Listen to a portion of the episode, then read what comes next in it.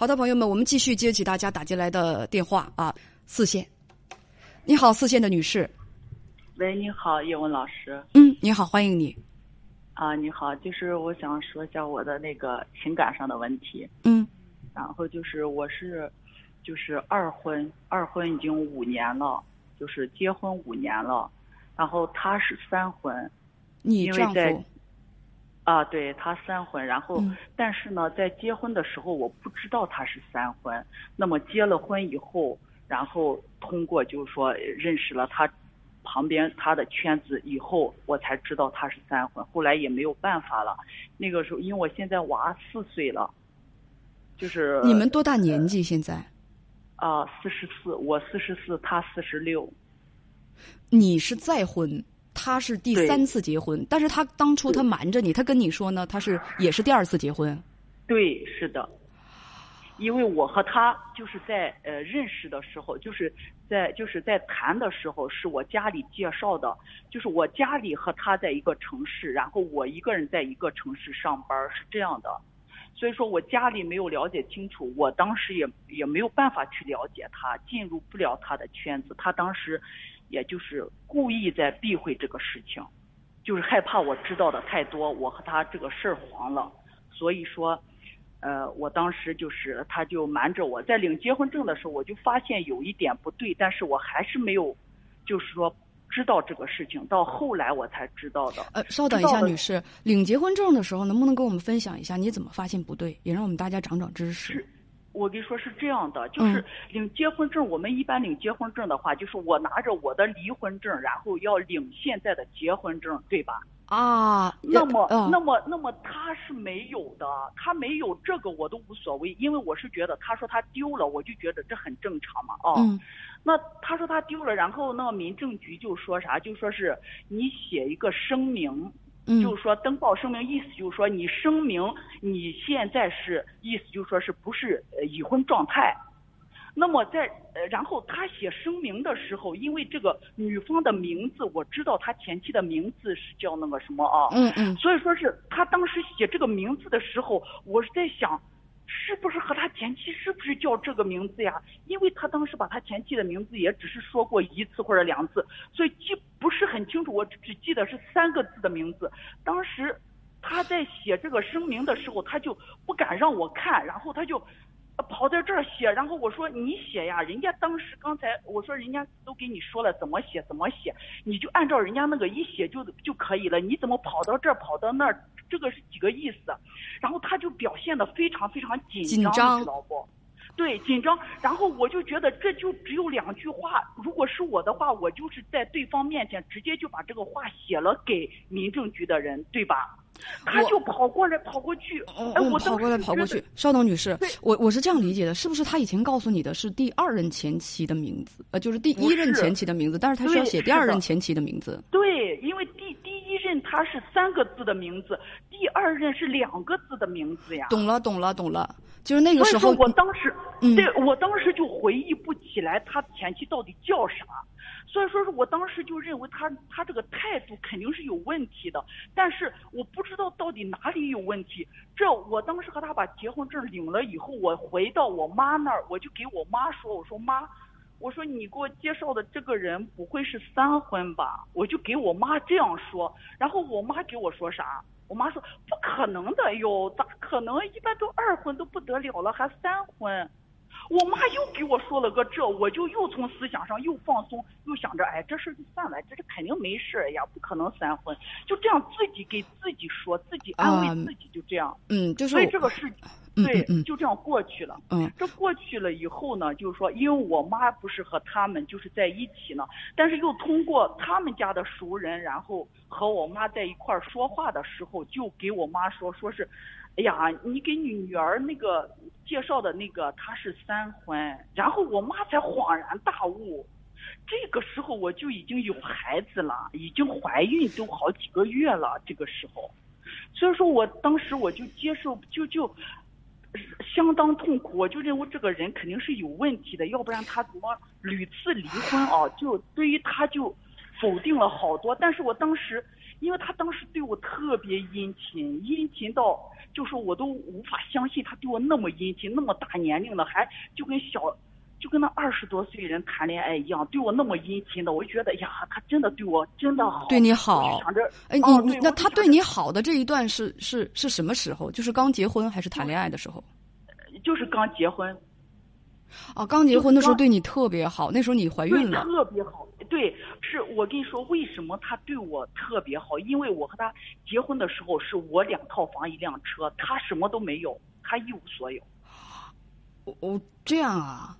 对，所以我跟你说，为什么我会选择一个一无所有的人哦？你你可能就不理解这个为什么我会选择他，因为当时因为人家还有给我介绍的介绍的那个人他有房子，你知道在见面的时候就相亲的，就是见面的这一天，他当时他就说我做个自我介绍吧，我在哪里哪里有一套房子，我现在和父母住在一起，我工作是做什么的，我有一个小孩是跟着我前妻，我多大年龄了？好，他。介绍完了，然后他就给我说：“那么你介绍一下你自己吧。”我就说：“我也有一套房子是在哪里，然后我有一个儿子，现在几岁了？可能以后要跟着我。然后我是在哪里上班？什么情况？是做什么的？”然后这说完以后。然后人家这个事情就黄了，人家就给我说啥，说是，呃，那你如果说以后和我结婚的话，你要住到我的房子里来，那你的房子可能你要不就卖了，就这样给我说。我说这不可能的呀，我说我有一个儿子呀，我怎么可能卖我的房子呢？我说这以后要留给孩子的呀，我当时就拒绝他，我当时就这么。哦，就是你你你之前嗯相看的就是其他人，没等俩人八字有一撇，先安排起你的财产来了，让你你，但是他没有这个诉求是吗？对，是的，所以就是因为他自己也没有房子啊。对他自己不是我知道他自己没有房子，但是问题是就是说，如果我找一个有房子的，我住在他的房子里面，我我害怕我儿子住到他的房子里面会有一种寄人篱下的感觉。哦，天哪！等等等等等等，你是说你看上他还有一个原因，就是因为他没房子？呃，我我是觉得他，我是不是这个原因？他没有，我是觉得他没有房子，他可以住到我的房子里来。那说的不就是吗？如果是男方有房子，你你带你得带着儿子住在他的房子里，你就怕孩子受歧视，你怕孩子那个，所以没房子反而成了他的优势。是的，是的，再加上是我家里介绍的，我是觉得我呃，好的，女士，这一段可以告一段落了，这一段可以告一段落。就是你说他对你很好，刚结婚他对你很好，好了大概有多久？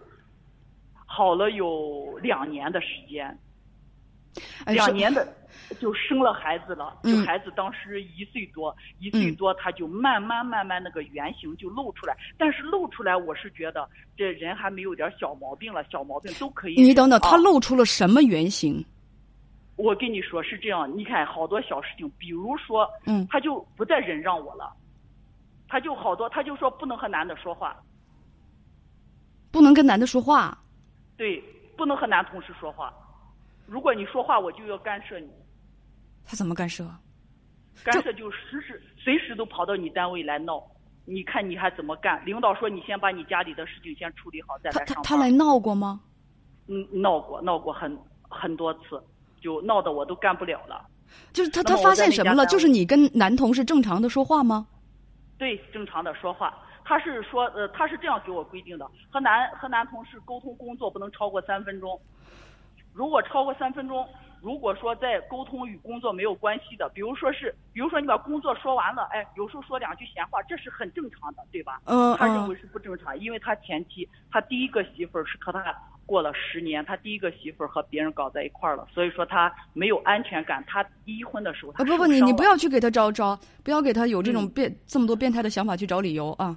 那他，呃，然后，呃，他就呃，就是这个就很过分、很变态，这样管制我，管制我，然后砸我的饭碗，让我干不了，让我就说在单位上弄不了，弄不成，只能回家，要不然领导就会给我说，你别着急上班，呃，这个就说你先把家里的事情处理好，要不然的话，意思就是说你家里人过来，我们也没有办法，是吧？单位也不可能参与你，你家里的生活。还有什么？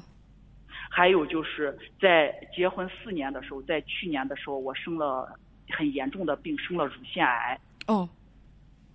然后呃，就是他一分钱也不拿，一直到现在，我现在还在治疗，花了三十万了。你们俩结婚之后钱没有放在一起？呃，不是没有放在一起，是呃，他没有给我交过一分钱，然后都花你的，呃，就，呃，对我花我的，他花他的，就是这样。那他不是也上班吗？呃，他那个啥，他就是隔三差五他就不上班嘛，因为他要监督我嘛，他的主要职责就是害怕我和别人嘛，就是。这都乳腺癌了，你说他还害怕你跟别人？呃，对，是的，就是我在呃医院住院一天要打那个化疗针的时候，呃晚上呃比如说是他晚上今今天晚上没有去啊，然后他都会会想着呀，是不是有别人去了呀？就这么变态。哦，那嗯。他不让你跟任何男性去去沟通，那么对他会和女女同事沟通吗？呃，不，也不让。为什么？不是不是，他让不让你？就是他，你你发现他和女同事沟通更正常不正常？呃，他和女同事沟通，我是认为，呃，不是非常正常。为什么？呃，不是，我是说他和女同事沟沟通，他没有那种男女之大防、授受不亲的那个那个概念吧？就那他没有，那他说的特别多，他那个嘴还特别快，还爱说话，就是性格外向。呃，等等等等等，也就是他用这个这个要求来要求你，但是他自己并不受这个要求的约束。你不能跟男人说话沟通工作都不能超过三分钟，但是我跟我的女同事可以尽情随意的就就。对，是的，是的，这叫双标是吧？是的，是的，是的，对，所以说。呃，在去年发生了这件事情，我是觉得到底儿了。夫妻之间，我是觉得这个就是说忍无可忍，无法再忍。我是觉得就是说只能离婚，因为在去年我化疗期间，就是说，呃，用化疗了，也一直一直就是化疗，呃，化疗八次嘛，然后到现在还在打靶向针啊。然后就是说，呃，从去年三月份一直到现在，呃，我一直在等我这个病治的差不多了，然后就和他起诉离婚，一直是这么考虑的。因为我是觉得，我四十岁我生了这么严重的病，你都不管我哦，我是觉得我在六七十岁，那我还有依靠吗？我是没有依靠的。那么我从现在看看到我老老年的时候，我是很可怜的。所以说，我和他没有，我是感觉没有过下去的意义了。在我六月二十九号的时候，嗯，我已经起诉他了，起诉他，但是他现在还没有收到传票，因为有一个月的冷静期。嗯，我这几天啊不不不是你到你如果到法院起诉的话，不需要冷静期，就这个如果到民民政局办理需要冷静期，就是传票现在需要需要，法院也需要，我就是需要，我是递的起诉书，起诉书，然后呃那个啥，把身份证复印件，他的我的。呃，结婚呃，不，这这个女这个女士不用说。总之，你已经起诉他了，他知不知道你起诉他了？呃，他不知道，因为我不能给他说的原因是，呃，就是说，如果我害怕他知道了以后，他呃，或者是最近把电话弄得打不通，或者怎么样，他就拒接或者怎么样，是不是？他就有心理防备了，因为他呃，他不想和我离婚。呃，我我去年生病的时候，我就给他说，我说我叫着他的名字，我就说我我今年我现在不是感冒发烧，不是生了小病，我现在是生了大病，是是要命的病。如果你今天不救我，那么明天你儿子就没有妈妈。我说这个问题你应该能明白。然后我这样给他说的时候，他就是呃低头不语不说话。嗯，那么和他谈交谈后没有结果，没有结果之后，那我也只能这样了。那所以所以你想问我什么呢，女士？我现在想问你，就是意思就是说，其实我也就说很没有信心，没有信心的原因是，我是觉得我生病了，就是说也后半辈子不会有幸福，我是这么认为的。我是觉得我和他就是说。但这个婚必须要离，离了之后我该怎么走？这个路该怎么走？以后的这个这个路，我我就是不知道我该怎么样去面对以后的这种这种就是婚，就是我以后会孤老终生吗？还是要怎么样呀？我感觉什么叫孤老终生啊？谁也不会孤老终生，只要是人，可是人很很很善意、很正向、很好，那我觉得人是不会孤独的，就一定会有朋友的。我知道，可是，像我这种情况，可是吧，我跟你说啊，等等等等，女士啊，第一是请把心放宽。哦，刚才刚才你在讲讲事情的时候，就有很多的朋友呢，大家，呃，我就感觉到吧，就是，嗯，我劝大家留言要善良。有的朋友就说，对，因为本身有些人对离婚人士就有歧视和偏见嘛。啊，我就建议大家，你有歧视有偏见，你咽到肚子里，你不要在公开场合你去拿这个东西去羞辱别人。有的时候一个人，大家年轻的时候全都是呃年少轻狂的，没懂那么多。所以为什么说三十而立啊？就是说这个四十，就是说三十有三十的成熟，四十有四十的成熟。人的成熟是一步一步的，人在特别年轻的时候那选择也许都不是最成熟的。所以说一步走错了就要经历你那么多的嘲笑嘛？我觉得那不太厚道。而且吧，就是有的人就是他离两次婚也好，离三次婚也好，人家不需要你的嘲笑。就每个人在经历自己的生活，你如果有正能量的东西，你就跟人说一句；如果没有正能量的，就把嘴嘴巴闭紧就好了。这个世界不需要你再来增添一些对别人的嘲笑。我觉得有一些朋友，我建议大家要善良，就是而且吧，我个人觉得啊，嗯，就是离两次婚啊，离三次婚，这都不是嘲笑别人的理由，这是第一。第二呢，就是我们也要从每一次失败的婚姻当中去汲取教训。我个人就认为，嗯，你比如说在结婚之前，你说你没有希望，你不能因为你第二次婚姻又碰壁了，你就说对情感、对婚姻没有希望啊，是不是？你你总结一下，你在第二次结婚之前，是不是对这个人有什么样的问题？对这个人、对他的背景啊，对他的真实的情况，就是我个人感觉你并不是很了解，你并不是很了解。但因为他是你妈妈给介绍的，你就放心大胆的，我都不知道你们处了多长时间，你就放心大胆的就跟他结婚了，而且马上就要孩子了。我跟你讲，这一切都很草率的，这一切都是你自己，就是说，在在在做这个事情的时候，你自己的失误。我们把自己的问题找出来，其实，嗯，把自己的问题找出来之后，你就会发现，其实，在当初你趟着石头过河的时候，很多时候是蒙着眼睛的。你把蒙在眼睛上的那块布拿下来，以后咱们可能就不会存在于掉水沟里的这种事情了。